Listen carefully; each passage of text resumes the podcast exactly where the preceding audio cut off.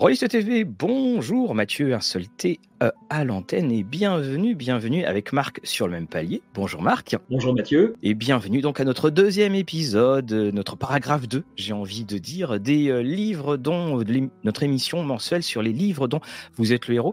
La première chose, hein, on, Marc, on, peut remercier tous les auditeurs et spectateurs qui ont regardé la vidéo, qui ont commenté. On a eu beaucoup de retours, donc on était très très contents de l'accueil que vous avez pu leur en faire. Et puis, ben, on va continuer. On a déjà des, projets, hein, je crois. On est déjà numéro 4 et 5 de, de prévus, invités. Enfin voilà, bref, on, continue notre euh, bonhomme de chemin, paragraphe par paragraphe. Et aujourd'hui, nous allons parler d'une question, Marc, qui. Euh, enfin, c'est pas une question on va dire qu'il y a deux personnes qui lisent des livres d'Antero. Par exemple, il y a moi, donc euh, j'aime pas lancer les dés, euh, je mets des doigts partout. Et puis, il y a toi, Marc. Marc, tu, vis l'œuvre, hein. on va dire ça comme ça.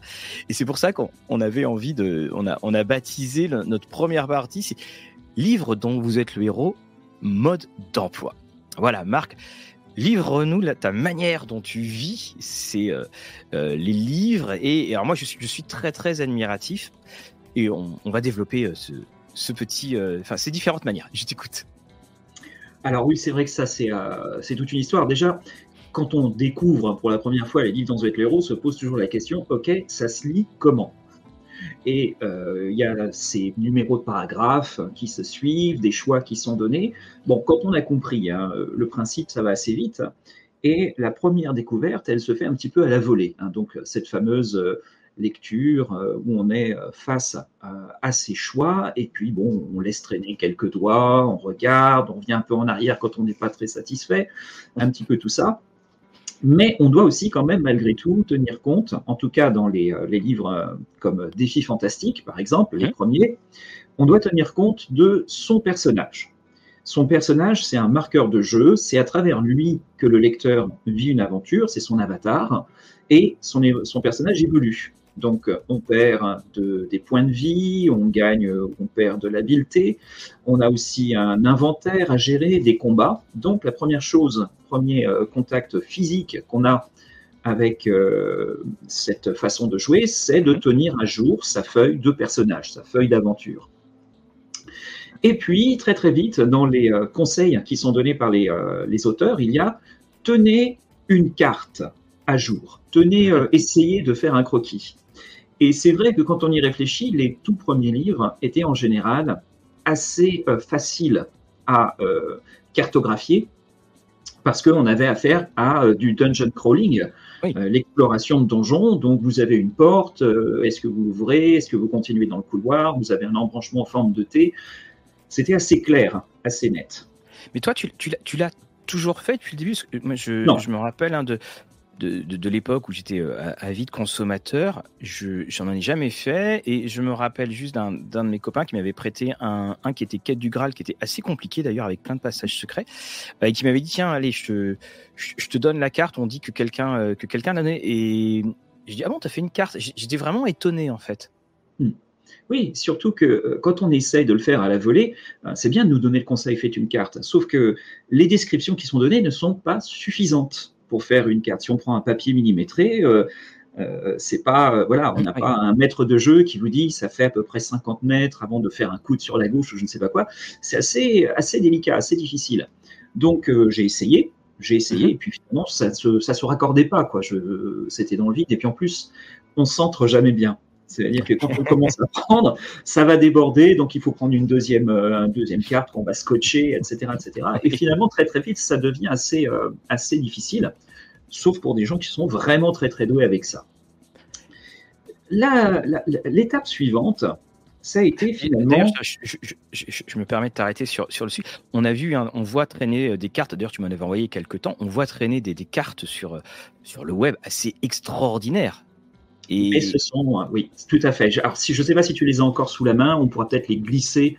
Euh, non, là, elles sont, elles, sont parties, elles sont là. je, vais chercher, je vais chercher. D'accord. Euh, par exemple, Alnaro est quelqu'un de bien connu sur les, forums français pour faire mhm. des plans solutions absolument remarquables. On sait, par exemple, pour l'île du Roi Lézard, que Ian Livingstone avait conçu son, son île à partir de sa visite de Corfou. Donc, Alnaro a repris le, dessin, le, à peu près la topographie générale de Corfou, et a mhm. pu ensuite retracer l'itinéraire euh, à partir des descriptions. Mais comme c'est du outdoor, hein, c'est beaucoup plus euh, impressionniste. Hein. C'est vraiment, euh, on imagine en grand où peuvent être les différents endroits, les marécages, la forêt tropicale, la mine, etc.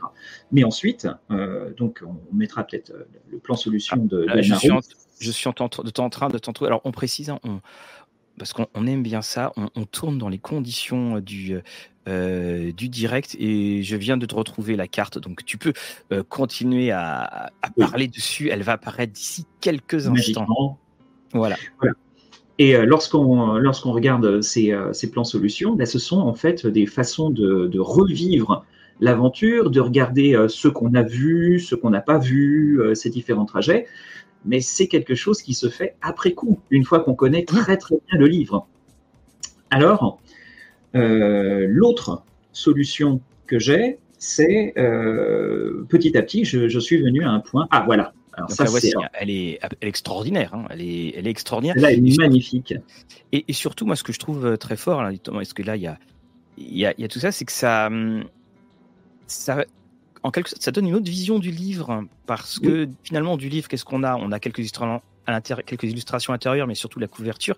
Et, là, on, voit euh, tout ce qu'on a, c'est-à-dire qu'on a les paragraphes. Euh, et alors, moi, une question que je me posais, c'est si je fais le, le livre avec la carte, c'est-à-dire que je ne connais pas le livre, je suppose que je vais me spoiler, ne serait-ce que pour les rencontres, mais est-ce que je peux quand même arriver jusqu'au bout? Euh, c'est une aide. Euh, si je retire, par exemple, évidemment, les, mauvais jets de dés. Hein. Bien sûr, bien sûr. Alors justement, là, alors, celle que tu as sous les yeux, c'est donc la version anglaise qui a été faite par Q Atlas Map, si je me souviens bien, sur mhm. le même principe que celle de, en français d'Alnaro.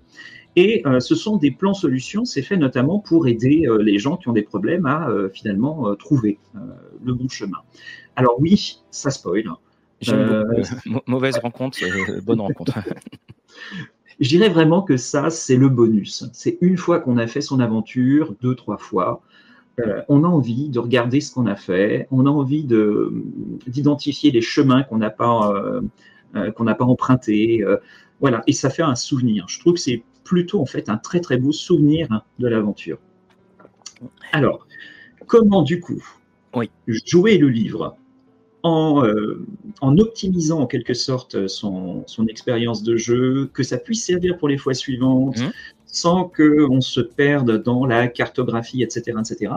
Euh, j'en suis arrivé à une solution que j'appelle le euh, relevé de run.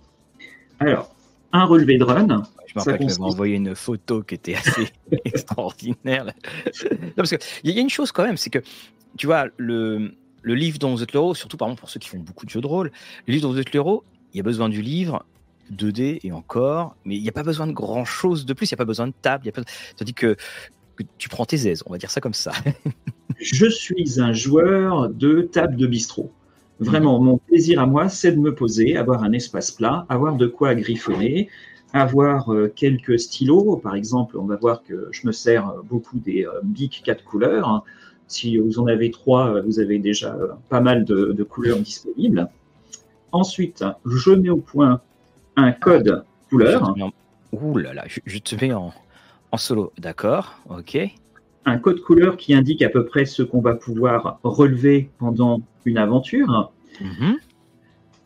Je me munis d'un carnet, hein, tout simplement.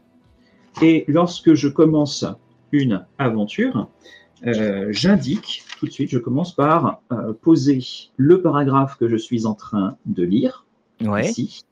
Et chaque ligne correspond donc à un paragraphe lu avec les choix qui sont proposés.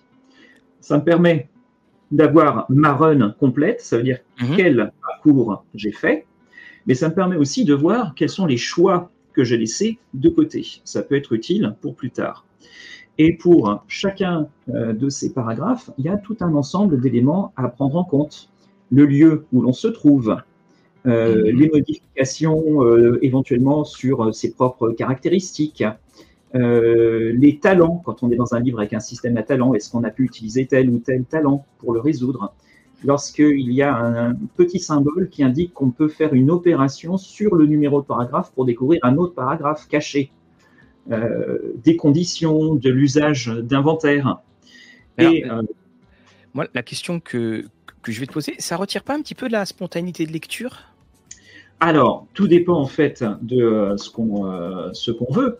Si ce qu'on veut, c'est véritablement se lancer dans une aventure, euh, allez, au plus au plus simple, hein, véritablement. Mmh. la façon la plus simple, c'est de ne tenir que sa feuille d'aventure et, et de, de, jeter ses dés. Par contre, si on a l'intention d'essayer de voir comment est fait le livre, si mmh. on, a, veut savoir si son aventure a été extrêmement droite, tortueuse, si euh, on a découvert des indices qui n'ont pas été utiles, si on nous a demandé à un moment des objets qu'on n'a pas eu, euh, qu'on n'a jamais retrouvés, c'est quand même pas mal de pouvoir refaire après un petit, euh, un petit coup d'œil sur son, sur son dernier parcours et voir effectivement, ah tiens, telle information, je ne m'en suis pas servi. Ou peut-être qu'en allant explorer dans cette voie-là, je vais pouvoir la retrouver. Bon, alors maintenant la question. D'accord, tu as ton beau petit carnet et tout ça, ça. Puis à un moment, pouf, tu meurs, tu fais quoi? Ah, ça, voilà. ça arrive, ça arrive, évidemment.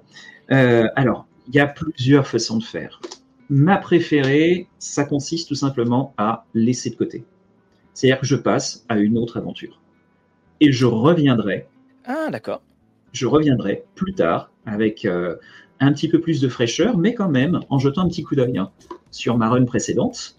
Oui pour me souvenir un petit peu de ce que j'avais vu et donc me dire, tiens, qu'est-ce que je pourrais tenter cette fois-là Et ça, ça permet d'éviter euh, et la frustration et en même temps euh, bah, de pleinement vivre l'aventure. Et d'autre part, je dirais que c'est même un remède aux doigts qui traînent dans le livre, puisque euh, j'ai plutôt tendance, en fait, quand je fais ça, à me mhm. dire, OK, là j'y suis, j'ai ce choix, qu'est-ce que je vais faire Et je m'engage. Ça veut dire que j'inscris le numéro du paragraphe avant de lire. Ok, d'accord. C'est un engagement. Voilà. Hop, j'y vais. Après, évidemment, si à un moment je me dis, bon, je suis allé super loin, j'ai quand même envie de savoir, je fais un trait, je indique un PFA, paragraphe de fin d'aventure, et je reprends un ou deux paragraphes plus tôt. Oui, euh, tu reprends, oui. Parce que le, côté euh, recommencer au paragraphe 1, ok, bon, il est là pour la forme, mais c'est. Il y a un côté, surtout qu'on est sur des, on est sur des, des choix figés. Je vois pas parfois, je vois pas l'intérêt de relire le paragraphe 1 parce qu'on sait très bien bon ce qui se passe et puis euh, qui va euh, qui va être D'où les deux possibilités. D'où les deux possibilités. Ou bien laisser reposer et revenir du paragraphe 1 en disant OK, on va le revoir. Ou bien se dire OK, où est mon point de sauvegarde? Où est-ce que je vais? Je peux décider de faire un point de sauvegarde et quand je fais un point de sauvegarde, c'est très simple. Je l'indique, je prends mon appareil photo, je fais la photo de ma feuille d'aventure qui est dans l'état que j'ai à mon point de sauvegarde. Mhm. Et donc, si je veux reprendre, eh ben, je reprends avec l'inventaire, euh, l'état dans lequel j'étais. Euh, voilà, chose qui n'était pas euh, toujours possible auparavant. Bah oui, c'est ça, parce qu'en fait, c'est assez drôle parce que quand tu, quand tu en reparlais, j'ai eu la notion de point de sauvegarde qui, qui m'est venue venu à l'esprit. Parce que pour moi, le pouce, c'était le point de sauvegarde, mais c'était un point de sauvegarde uniquement au niveau de ta progression de, euh, dans l'aventure. C'était pas au niveau de, ton état en fonction de, Exactement. de, de personnage. Ton état, ton inventaire. Et aussi, pour qu'il y ait une cohérence, quand on est sur des, euh, des livres qui ont des mots-clés, des mots-codes, mhm. euh, est-ce qu'on a le mot-code? Est-ce qu'on l'a déjà? Est-ce qu'on l'a récupéré? Ou est-ce qu'on pense oui, bah oui, parce qu'on mhm. peut très bien considérer qu'on l'a parce qu'on l'a rencontré, sauf que le point de sauvegarde est à un endroit avant la possession du mot-code. Et ça peut créer des, des ruptures de, de, continuité dans l'histoire. Mhm. Alors donc tu fais ça, donc tu as la carte, tu as le, euh, tu as donc la, la carte, ah, à, la volée, à la volée, sans rien, YOLO. Faire le croquis, la carte au fur mhm. et à mesure, ou faire le relevé de run. Et ensuite, le degré ultime, ça n'est plus vraiment le degré du joueur, c'est le degré de l'analyste.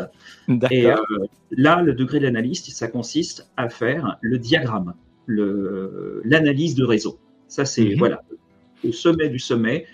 L'analyse de réseau, c'est véritablement cartographier intégralement le livre avec toutes ses possibilités, mais pas la cartographie topographique, la cartographie du réseau des, euh, de l'organigramme du livre. Mais ça, on le fait, euh, on, le fait à la deuxième lecture, on va pas le faire. Enfin, il y a un oh. moment... Même pas, même pas. On le fait seulement si on décide de vouloir savoir comment est fait le livre. Là, il s'agit, on le dissèque. Il s'agit, mm. et, c'est surtout quand on se dit, il y a quelque chose de malin. Il y a des fois des livres, quand on les lit, on, est un peu troublé. On se dit, il y a quelque chose que j'ai du mal à comprendre, du mal à saisir. Et euh, si on regarde par exemple le site euh, Fiction interactive de Isaac mm. c'est euh, Isaac Panté a été véritablement intéressé par quelques bouquins, comme par exemple Rendez-vous avec la mort de Steve Jackson, qui a une structure qui est assez incroyable. Euh, et il va se dire à quoi ça se joue? Quand on lit un livre de Paul Mason, là aussi, il y a quelque chose dans la, dans la réseautique, dans la manière dont les, les renvois de paragraphes fonctionnent, qui intrigue. Et on veut savoir comment ça marche. Et quand tu, quand tu finis par voir l'état du réseau, tu dis waouh, quand même, là, c'est quelque chose de, de corsé. Quoi. Alors, tu vois, je prends mon crayon et je me dis, tiens, ça ferait un bon sujet, ça. voilà, Donc, euh, est-ce que ça, ça sera la, dernière euh, question sur notre euh, sur ce mode d'emploi, mais bien entendu, hein, si vous souhaitez qu'on en reparle, on, en reparlera avec avec joie. Est-ce que ça prend plus de temps oui. beaucoup plus de temps Est-ce qu'il y a un coup de patte à avoir? Et surtout, c'est en fait, c'est tes codes couleurs là, que tu montrais tes, tes crayons quatre couleurs. voilà, c'était pour faire cela. Donc toi, tu as combien de, de codes de codes couleurs? Alors, par exemple, alors, désolé pour l'étalonnage de ma caméra. En haut, on a du bleu, c'est surtout des descriptions de lieux. En violet, c'est pour tous les choix conditionnels, facultatifs ou impératifs, ou mhm. des éléments à trouver, des énigmes à résoudre. En orange, c'est tout ce qui a une action sur le réseau lui-même. Euh, les, euh, les, paragraphes cachés, parce qu'il faut retrancher, ajouter, multiplier, etc. En noir, c'est euh, tout ce qui est rencontre de PNJ ou altération des caractéristiques du, personnage joueur. En rouge, les combats, tests avec les dés. En rose, gestion de l'inventaire, les objets que l'on gagne, les objets que l'on perd. En turquoise, les informations que l'on décide de garder si on fait une lecture attentive, parce qu'on a des livres des fois qui vous disent, au fait, vous vous souvenez, euh, cinq paragraphes auparavant, quelle était la couleur euh, du, euh, des chaussettes du garde? J'exagère à peine, hein, on a ça dans euh, la version augmentée des Maîtres des Ténèbres. De, ouais, justement. Tu es en train de faire une transition. remarqué? Ah Et enfin, enfin, en vert clair, lorsque le système intègre un encodage, donc des codes à noter, soit euh, qu'on les possède, soit euh, qu'on les utilise, ou soit que ces codes ne sont plus valables parce que la condition a, euh, est terminée. Donc ça, te sert pour tes runs, comme tu dis, mais tu en fais quoi après? Bah, C'est simple. Si jamais je dois refaire le livre, oui, c'est ça. Ça me, permet de voir éventuellement ce que je changerai dans ma, dans ma nouvelle run. Ça me permet aussi, à tête reposée, de voir comment est fait le livre. C'est-à-dire, sans que j'ai besoin de faire toute l'analyse de réseau comme le fait un universitaire, euh, je peux quand même voir à peu près comment ça fonctionne. C'est une première approche dans euh, le décortiquage du livre. Et euh, il y a une troisième étape, bah, c'est tout simplement que ça me permet moi ensuite de pouvoir revenir sur n'importe quel livre que j'ai lu et mhm. me souvenir de tout ce que j'ai remarqué, parce que j'ai aussi noté euh, quelques remarques positives ou quelques critiques, bugs, errata, etc., qui me permettent de revenir sur le livre et éventuellement de proposer euh, des, euh, des, corrections, ce genre de choses. Alors moi, je te le dis très franchement, je, je me sens bien démuni avec mon, mon crayon à papier. Alors, en tout cas, merci pour ce, pour ça. Puis encore une fois, si, on, pourra revenir hein, dessus, bien entendu, hein, sur ces modes d'emploi. Et, et donc justement, tu as mentionné euh, tout à l'heure le, maître des ténèbres. On arrive à notre deuxième partie. Je me rends compte qu'il y a beaucoup de points d'interrogation. Euh, le maître des ténèbres. Alors, on avait joué euh, une de ces parties-là avec. on avait joué, on avait joué une suite avec avec Lorraine. On avait joué la traversée infernale où tu avais servi de, consultant. Et on, a eu des, questions. On a vu des questions arriver. Alors la première, c'est bah, effectivement quand je vois la traversée infernale et puis que je vois le maître des ténèbres, c'est pas la même épaisseur. Et puis dans nos souvenirs, on avait quand même ce formatage au niveau des paragraphes. Et là, quand je regarde, je vois que je suis à 540, non, je suis à 550 paragraphes. Et puis c'est écrit discrètement c'est écrit version, enfin édition augmentée. Est-ce que tu peux nous en dire euh, un petit peu plus? Parce que, alors c'est pas une V2 comme tu me le disais euh, hors antenne, c'est la série la plus populaire et il, se passe bien des choses dessus. Oh oui. Euh, aux origines, il y a d'abord la création d'un monde, Magnamund. Et mhm. quand Joe Dever a créé Magnamund, c'était pour créer un univers cohérent dans lequel il pourrait faire ses propres campagnes de jeux de rôle basées sur des jeux comme Donjons et Dragons, RuneQuest. Il voulait absolument avoir son univers à lui, le contrôler. Et puis, euh, il a été approché euh, par Games Workshop, euh, Steve Jackson, Ian Livingstone, qui lui ont proposé de passer en version livre-jeu. Et il a été plutôt intéressé, mais pas, plus, plus par l'idée que par le contrat. voilà les contrats proposés par Steve Jackson et Ian Livingstone ont un petit peu tendance à ne pas être euh, extrêmement euh, équilibrés, on va dire. Donc, il s'est lancé dans l'aventure hein, auprès d'un autre euh, éditeur, c'est Sparrow, si je ne dis pas de bêtises, hein, dans le premier éditeur britannique. Et il a eu un premier contrat pour quatre livres. Mais au moment où il écrivait ces quatre livres, il en avait déjà 10 ou 12 en tête. Hein, voilà. Et euh, petit à petit, donc, il a vu grandir son univers, il a vu où il voulait aller, euh, l'évolution de tout ça. Il faut bien comprendre une chose, c'est que comme ça s'est fait sur des années, des années, des années, entre 84 et 98, 14 ans, lorsqu'il a appris que son éditeur, Red Fox, à l'époque, arrêtait. Les livres-jeux étaient euh, dans l'ornière, les derniers volumes ne se vendaient presque plus, très très peu, assez mal. Et euh, il a donc euh, fallu s'arrêter. À ce moment-là, en tout cas, pour Joe Dever, il était hors de question d'abandonner euh, le monde de McNamara. Mais il voulait à la fois que ça vive, que ça continue à vivre, et en même temps avoir des possibilités de continuer à faire évoluer. il a fait le don. C'est Joe Dever était quelqu'un d'absolument extraordinaire. Il a fait le don de ses œuvres à une communauté de fans italienne qui a créé le projet Aon, qu'on peut toujours trouver en ligne, sur lequel vous avez l'intégralité des textes euh, écrits euh, sur euh, Lone Wolf disponibles et comme un conservatoire. Et puis finalement, petit à petit, vers le milieu des années 2000, il y a eu un regain d'intérêt, donc la possibilité de revenir et de republier. Et là, ça a été une espèce de, de chaos entre la première publication par Mongoose en 2007 euh, puis l'abandon. Généralement, c'est un chaos quand on a des notes. Oui, absolument. Ça aussi, pour Run Question. Alors là, il y a eu telle édition et telle édition. Absolument, je suis obligé. Et puis, euh, je remercie, euh, je me suis beaucoup aidé, bien entendu, de, du volume, du marteau et l'enclume, des notes que l'on peut trouver sur euh, Aon Project, euh, mhm. sur le site euh, de Holmgar Press, sur les notes de Scriptarium. Enfin voilà, il y a énormément de choses, j'ai des articles. Donc, Mongoose Publishing publie d'abord 17 livres. En 2013, ils arrêtent. La licence est transférée à un éditeur allemand. Ça aussi, c'est très intéressant. C'est que Loup Solitaire est une série qui a eu plus de succès en France, en Italie, en Espagne ou en Allemagne les communautés de fans ont été plus vivantes hein, et ont permis de tenir véritablement à bout de bras. Les Allemands ont publié le volume 18 à 22, puis c'est passé chez Cubicle 7.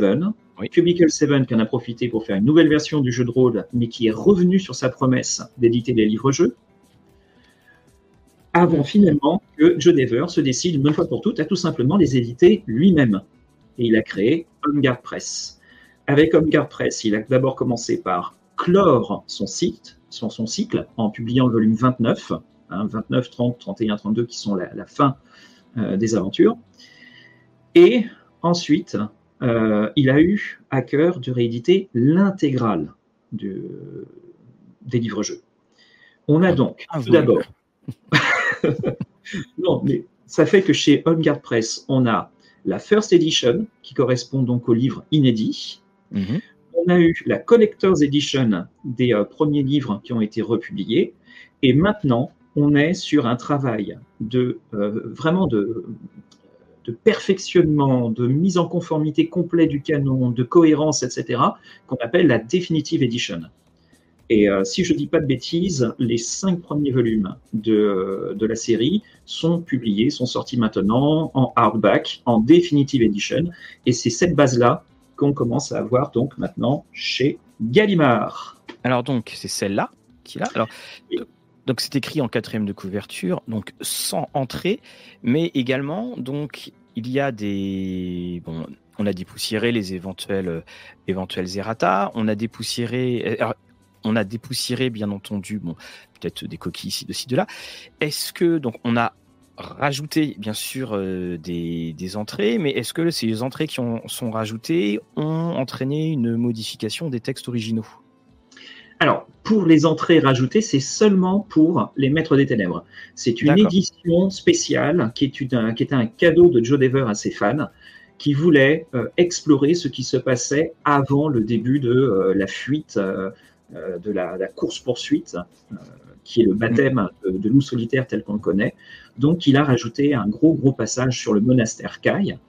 Et ça, c'est vraiment spécial à cette, ce volume-là.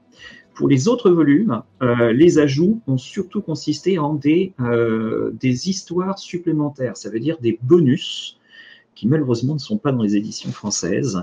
Alors ah. même qu'on a du, du, du, contenu original écrit par Scriptarium pour, euh, pour ces éditions On Press et qu'on n'a pas encore en France.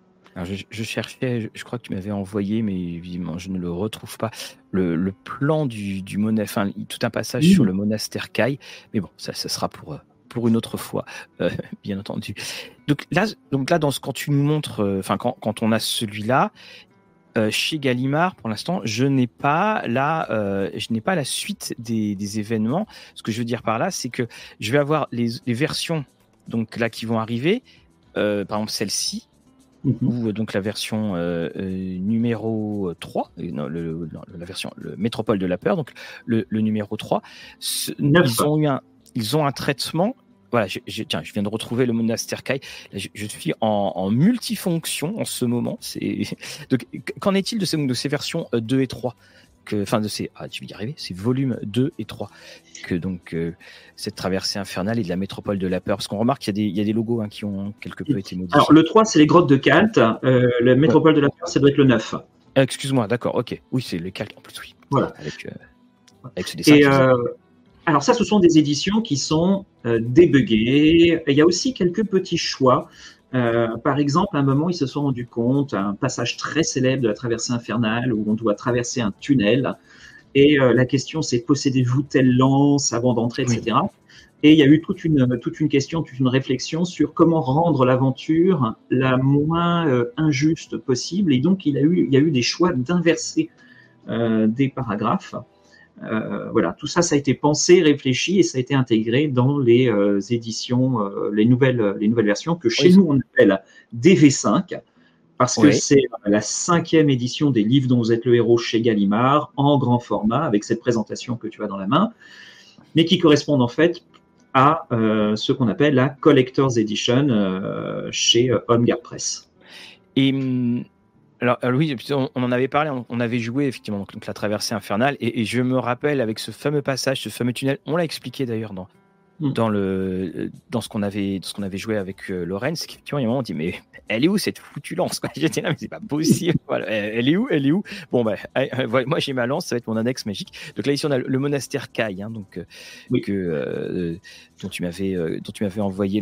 Alors, qu'est-ce que tu me montres là? Alors, c'est extrait, cette carte est extrait de ce qu'on appelle le Magnamund Compagnon, qui a été créé par Gary Chalk et Joe Dever et qui est aujourd'hui disponible. Vous pouvez tous le télécharger gratuitement et légalement sur le, sur le site Aon, euh, Project Aon.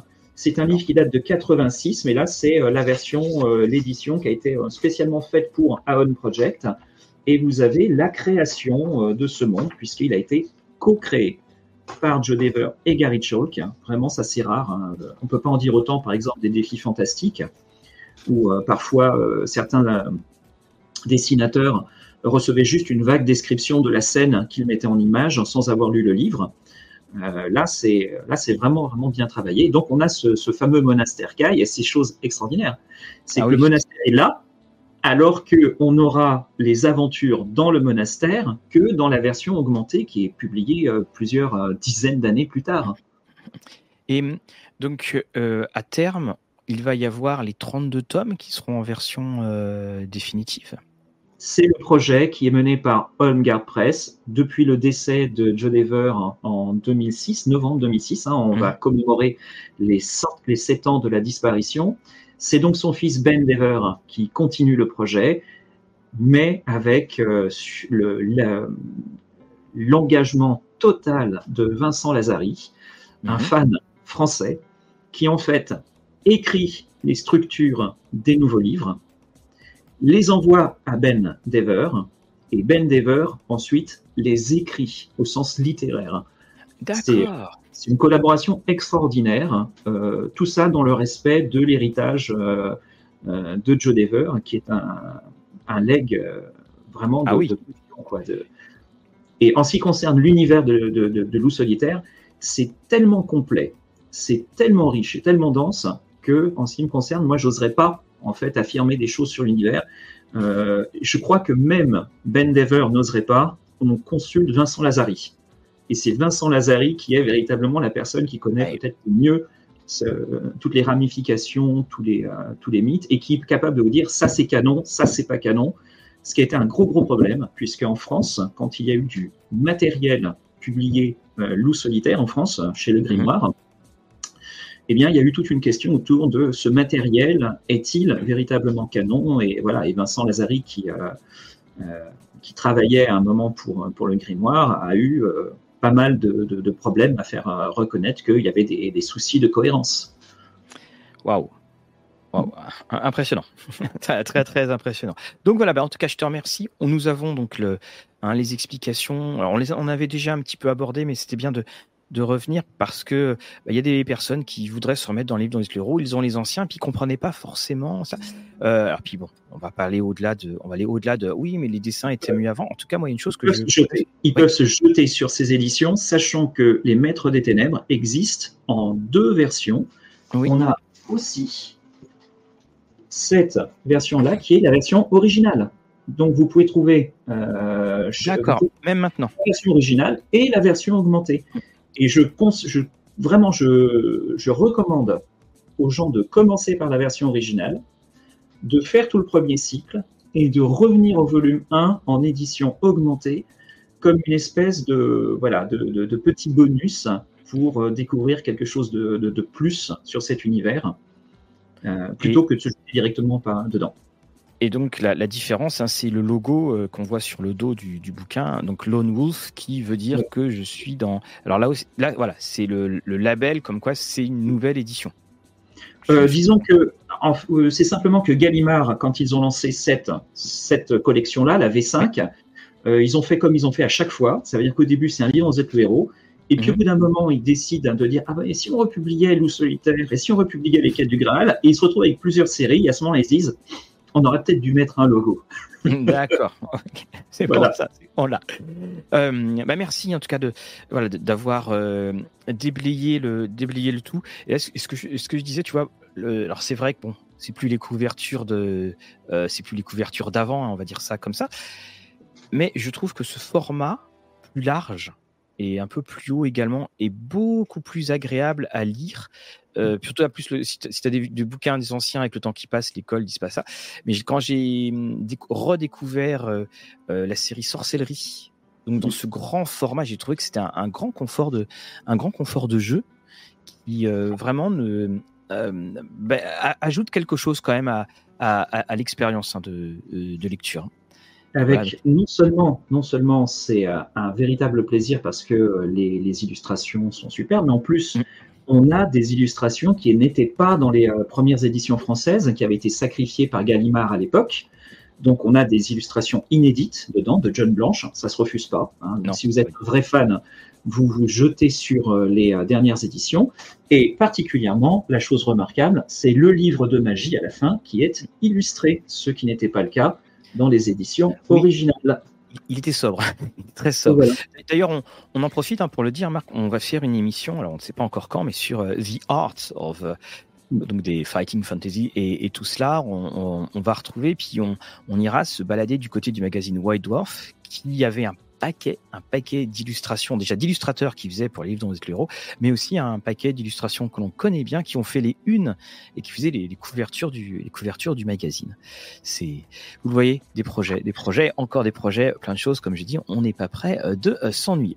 Alors, vous le remarquerez aussi, on a toujours euh, on, essaye de structurer les émissions en, trois parties. Une première partie qui sera sur un, thème lié au jeu. La deuxième partie sera, sur le, passé du jeu. Et puis la, la, troisième partie, c'est sur le présent. Et donc, on va parler de. Alors, on va parler de. Tu es dans les lectures de des Choose Cthulhu. Euh, euh, je crois là en ce moment. On a d'ailleurs on a signalé et on peut le resignaler que si vous avez aimé Choose Cthulhu, on en a parlé dans le journal du rôliste, mais euh, en ce moment en financement, on a les Advanced choose euh, Cthulhu, si on doit continuer dans, la liste et dans le vocabulaire euh, et l'accent euh, l'accent anglais. Et donc, il y a deux bouquins donc, dont tu voulais nous parler. On en a un premier, donc chez 404, donc, dans lequel tu as l'exploration. Et puis un, qui est un petit peu moins connu, un petit peu moins connu, qui s'appelle Alicia Malbox. Bon, on va commencer avec le, euh, donc le, notre premier euh, ouvrage, notre premier euh, opus aux éditions 404. si tu veux bien le, le, remontrer, donc le, voilà, le jour où j'ai sauvé le monde. Tout un programme, tout un programme. Alors, c'est 404 hein, est assez actif dans ce domaine et puis également, également dans le domaine des, des escape games, lointain cousin, proche cousin, hein, tout un débat. Alors, qu'est-ce que tu en as pensé pour l'instant de, Alors, je ne l'ai pas, terminé, je suis, je suis dedans.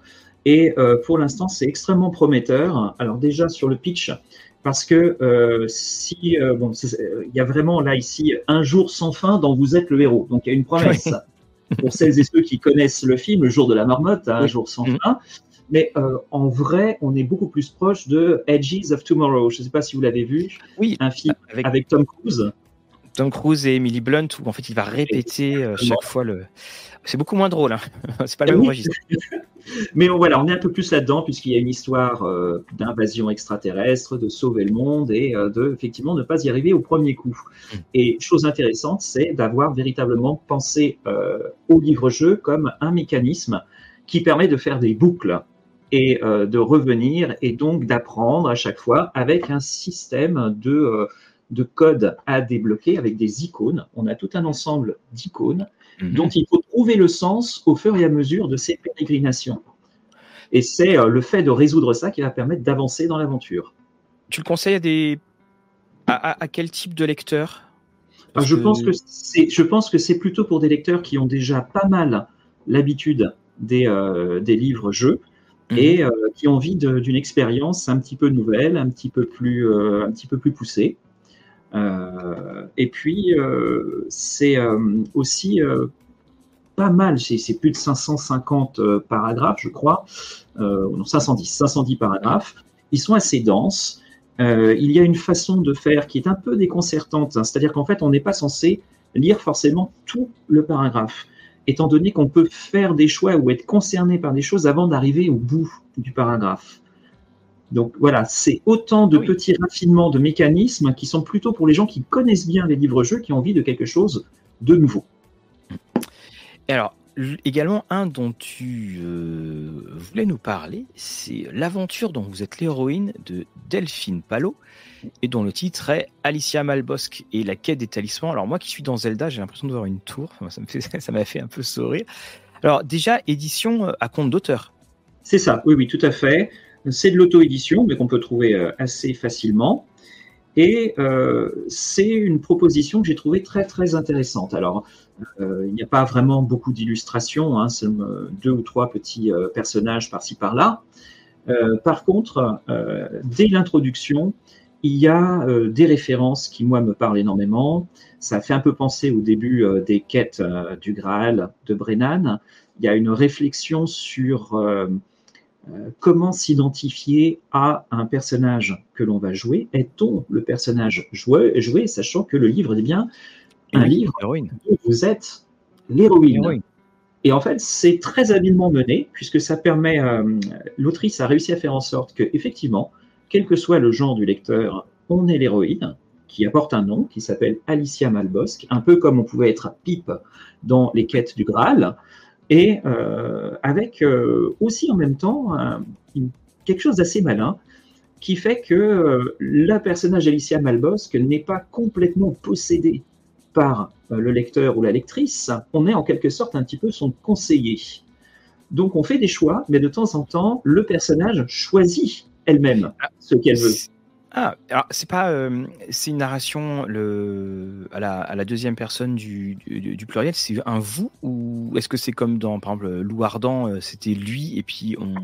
Alors justement, ça évite, ça évite la troisième personne. Euh, on est sur le vous parce mhm. qu'à ce moment-là, ça s'adresse au lecteur tout en ayant de temps en temps un dialogue avec Alicia, parce qu'Alicia garde le contrôle sur, sur son corps que l'on, que l'on occupe provisoirement, et elle peut avoir euh, des idées ou des, euh, des choses personnelles, et on peut dialoguer avec elle. Alors, c'est une série de bouquins? C'est juste un bouquin? C'est le premier, c'est le premier d'une série. alors, le, le principe est un petit peu à la façon des, des reliques de la mort des Horcruxes euh, de Harry Potter, il faut trouver à réunir un certain nombre d'items. Et euh, il y a euh, aussi dans l'écriture, je trouve quelque chose qui fait penser pas mal, par, par exemple, aux animaux fantastiques ou à la croisée des mondes sur la manière de, de, définir le monde, un monde qui se veut à la fois naturel avec une présence du surnaturel qui est un des enjeux de l'histoire, et euh, de l'autre côté aussi euh, le plaisir d'écrire euh, des certains paragraphes qui sont un petit peu cinégéniques. C'est, mmh.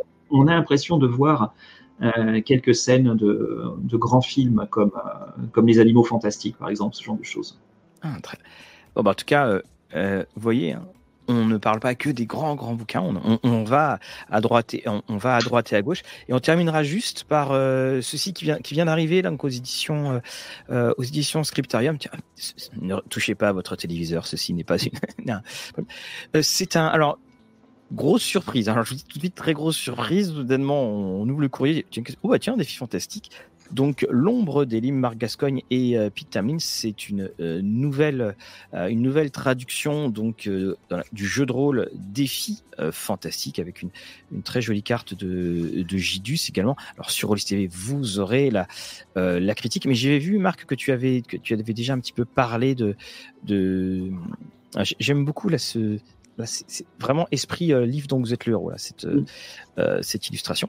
Donc tu, tu m'avais tu avais dit plusieurs petites choses hein, déjà sur ce sur ce supplément. Alors, si tu me donnes juste deux secondes, je vais aller chercher quelques livres. Bien sûr, quelques livres. Alors, c'est ici. Alors, on vous renverra également aux différentes éditions que vous avez, aux, différentes sorties de, de défis fantastiques hein, qu'on a pu chroniquer sur euh, sur euh, euh, Rollist TV. Alors donc, je laisse Marc remettre cela. Et donc, quels sont ces quelques livres? J'ai toujours l'impression que tu as un milliard de choses à sortir du sac. beaucoup. Alors, à l'origine du jeu de rôle Défi Fantastique, il y avait ceci Fighting mm The Introductory Role Playing Game. Donc, ça, c'est la première mouture pour euh, faire du livre, de, du livre en Z le héros, des, livres en Z le héros, des, un moteur de jeu de rôle. ce que tu as dans la main là Non, ça n'est plus trouvable. Euh, il y avait un, euh, un supplément de cette première édition ici de Riddling River, qui est une campagne vraiment, vraiment très très intéressante et qui complète l'univers de défis fantastiques tel qu'on peut le trouver dans mmh. le livre-jeu. Mais quelques années plus tard, euh, eh bien, Steve Jackson et Ian Livingstone ont confié à euh, Marc Gascoigne de, euh, le fait de faire une nouvelle édition du jeu de rôle qui s'appelle Advanced Fighting Fantasy. Et là, cette fois-ci, on a vraiment un jeu de rôle complet. Énorme. Ils l'ont fait en trois volumes. Dungeoneer, où on fait. on pose, la question, c'est plus, plus, disponible hein, ce que tu as dans la main. Absolument plus. Non, non. Entends-tu mon cœur saigner Et le premier volume propose donc de, faire du dungeon crawling. C'est vraiment euh, mmh. exploration de donjons, clé en main, avec euh, les règles et un scénario. Le deuxième volume, Black Sand, proposait d'élargir un petit peu le champ. Cette fois-ci, c'est de l'exploration urbaine à travers une aventure qui se passe à Port du Sable Noir, la fameuse cité des voleurs. Et on ah, a là aussi ah, je, ne sais plus si. Oh, tiens, il y a un plan, tu peux nous montrer le plan là le... Hop, ok. je sais plus si je t'ai posé la question, mais c'est plus disponible là ce que tu nous montres. Hein non, non, non, ça n'est plus disponible pour l'instant. Mais ne désespérez pas, ne, désespérez pas, j'y arrive. Et puis enfin, passer sur de l'aventure euh, outdoor, un peu comme dans l'île du roi lézard. Comment est-ce qu'on explore un monde, euh, continent, etc., avec des aventures euh, dans la jungle, dans les marais, sous l'eau. Enfin bref, tout est, tout est conçu là-dedans. Ce qui est très intéressant, c'est que, un, Marc Gascoigne a réussi à créer une mythologie et une histoire qui ont rendu cohérent l'univers de Défis Fantastiques. Et ça, fallait le faire. Euh, parce que c'était euh, des, histoires de boue, euh, de briques et de broc dans différents coins qui n'étaient pas forcément liés. Et Marc Gascoigne a fait un univers avec toutes, les, toutes les origines et on comprend pourquoi le monde est chaotique. J'en dis pas plus, les lecteurs du, du, jeu de rôle auront toutes les, toutes les informations. Deuxième chose, euh, pour jouer ces euh, aventures, il y a des scénarios. Et ces scénarios ont été faits avec euh, un parti pris très, très inventif. C'est-à-dire qu'en fait, tout est cinématographique. Le maître de jeu devient le réalisateur. Les différents passages deviennent des scènes et il s'agit de passer à l'action. Donc euh, tout était fait selon ce modèle-là, c'était ça le, euh, euh, le fonctionnement de Advanced Fighting Fantasy première édition. C'est ça que j'aime beaucoup, c'est ces jeux de rôle sous, des formats livres de poche. Là, tu vois, là, par exemple, j'ai retrouvé un, des vieux de Margaret Weiss et Tracy Ekman qu'on connaît bien de Dragonlance, qui avait fait Dark Sword. J'aime beaucoup ces, ces, ces, Là, d'ailleurs, ce que tu as semble très très neuf. C'était, tu avais récupéré, euh, tu as agressé quelqu'un. Dis-le moi. Je voilà, ça, ça, demande du temps, de la patience et de la recherche pour pouvoir mettre les mains sur des éditions originales en bon état. Pourquoi tu disais qu'il ne fallait pas désespérer? Alors, cette, ce jeu de rôle a été entièrement refondu pour devenir Advanced Fighting Fantasy, deuxième édition, donc ici par Graham Buckley. Mhm. Et Graham Buckley est le maître d'œuvre donc de cette euh, refonte complète du, euh, du, jeu de rôle. Euh, nouvelles règles, nouvel équilibrage, etc., etc. Et c'est cette édition-là qui est publiée par Scriptarium en français. Donc le jeu de rôle Défi fantastique, le voici. C'est la version de Graham Buckley mais ce qu'on vient de recevoir là, ce sont les scénarios de mmh. l'édition précédente, de la première édition d'Advanced Fighting Fantasy, donc de Mark Gascoigne et Pete Tamlin. Les scénarios ont été traduits en français. On a gardé l'approche cinématographique avec action, scène, etc. C'est vous le réalisateur. Donc on est dans son jus sur la manière de concevoir euh, le jeu de rôle dans la première édition de, de, Marc Gascoigne, mais par contre totalement modernisé et adapté aux règles de Advanced Fighting Fantasy 2, la version dont on a euh, Graham Buckley, dont on a le jeu, euh, le livre de base publié chez Scriptarium. Voilà. Donc maintenant vous avez le meilleur des deux mondes. Voilà, qui est toujours disponible. effectivement. Ben, un grand merci. en plus, hein, on, tient à le dire, hein, c'était pas du tout. On devait juste aborder. voilà. Et un grand, grand merci euh, de d'avoir montré ces, euh, euh, ces petites reliques et puis ce, effectivement d'avoir expliqué toute cette aventure éditoriale qui, pour ma part, m'aurait totalement, euh, totalement euh, échappé lorsque j'aurais fait ma chronique. Donc euh, voilà, on a fait ici d'une pierre deux coups. En tout cas, ben, un grand, grand merci, Marc. On se retrouve le mois prochain, dans quatre semaines. Avec grand plaisir. Et puis là, on, a comme je vous le disais, on a beaucoup de choses qui sont faites dans le programme. On, va avoir également les, on va aller dans les origines même du, du livre dont le mais avant, avant, avant. Enfin bon, bref, toutes ces